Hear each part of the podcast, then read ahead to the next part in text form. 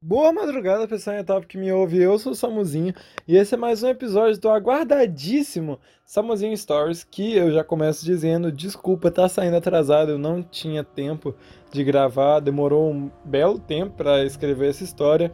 E hoje é o Samuzinho Stories A Explosão, eu imagino, deve ser esse o título. É, só para contextualizar um pouco, essa história, como eu já falei no último podcast, tem a ver com questões de Chernobyl e tudo mais. A explosão é um nome válido, né, em relação a isso. E eu escrevi essa história no Senai em 2019. Eu vinha reescrever agora. Eu melhorei alguns pontos. Eu melhorei o final, que eu achava meio ruinzinho. E aí é, eu melhorei algumas coisas para deixar a história mais palatável e para deixar ela melhor. Hoje eu penso que eu escrevo melhor do que naquela época. Então, é, Lá no Senai eu tinha que escrever, é, eu tinha que encaixar a minha história em uma frase. É, era tipo, do nada as luzes se apagam. Aí eu não lembro se tem nessa história nova, mas provavelmente é, tem. Então eu vou parar de enrolar, já foi um minuto enrolando e vou começar com a história logo. O centro estava muito movimentado. As luzes iluminavam as ruas, repletas de proletários em Pripyat. Eu me divertia no parque de diversões, porém minha felicidade foi interrompida pelo apagar das festivas luzes do parque. Conjunto a todas as luzes que os meus olhos alcançavam, seguido de espantados e desesperados gritos. Pessoas corriam, e assim como uma criança correndo até os braços de seu pai, após um pesadelo, procuravam algo ou alguém para se agarrar. Um estrondo correu pela cidade, como o rufar dos tambores no momento clímax de um teatro e um clarão iluminou o horizonte de forma auroral. Minha mão era fortemente segurada pela grande, suada e trêmula mão de meu pai. Sua presença imponente, com quase o dobro do meu tamanho, era meu porto seguro em meio àquele caos. Os gritos ecoavam em minha cabeça, mas nenhum provinha de meu pai. Seu semblante se mantinha fixamente sério, mesmo que o tremor de sua mão denunciasse seu desespero. Sua personalidade rígida não cederia, mesmo que ele, mais que qualquer um, soubesse a tragédia que estava prestes a ocorrer. Vestindo seu alvo jaleco e sendo prestigiado por, gran... por onde passava, o papai trabalhava na usina de nossa cidade. Eu só vim conhecer sua verdadeira importância após essa terrível tragédia. Em meia poluição sonora de... do desespero geral, um limpo som se destacou para minhas orelhinhas a nona sinfonia de Beethoven, o toque de celular do meu pai, um som de esperança.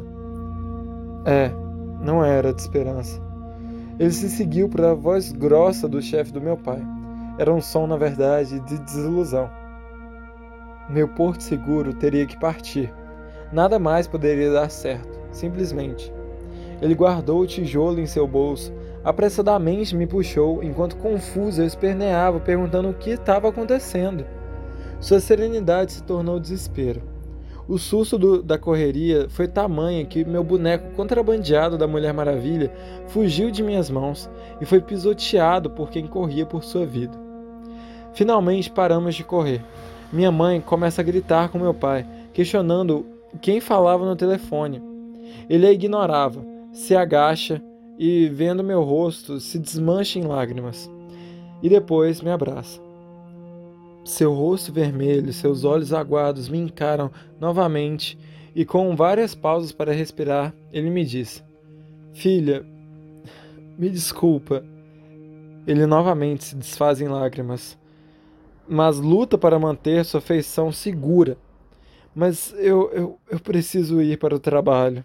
Desculpa por furar de novo o nosso dia do parque. Prometo que semana que vem a gente vem de novo e vai ser muito legal.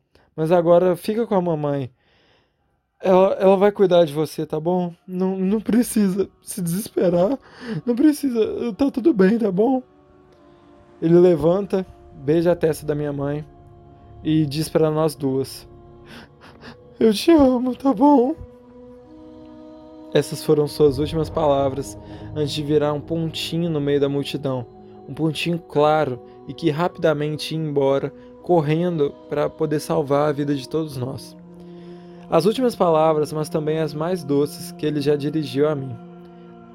Lágrimas corriam no meu inocente rosto. Mal sabia eu que nunca mais veria seus curtos e loiros cabelos, seus olhos azuis como um mirtilo e seu rosto machucado pelo tempo. Ele foi mais uma vítima do acidente nuclear. Nós não fomos de novo no parque, não vivemos nossos sonhos, pois um erro humano grotesco ceifou sua vida.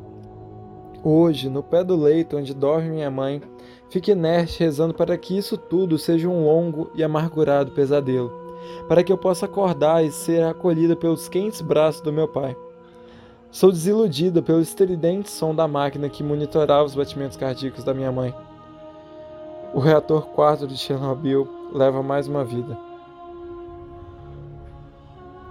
E esse foi mais um Samuzinho Stories. Eu espero que vocês tenham gostado. Eu espero que vocês tenham se divertido aí com essa história que é que tem uma pegada bem diferente das outras histórias. Mas eu espero que isso não tenha sido um problema e voltem aí sempre que vocês quiserem ouvir o podcast mais top top de Pacity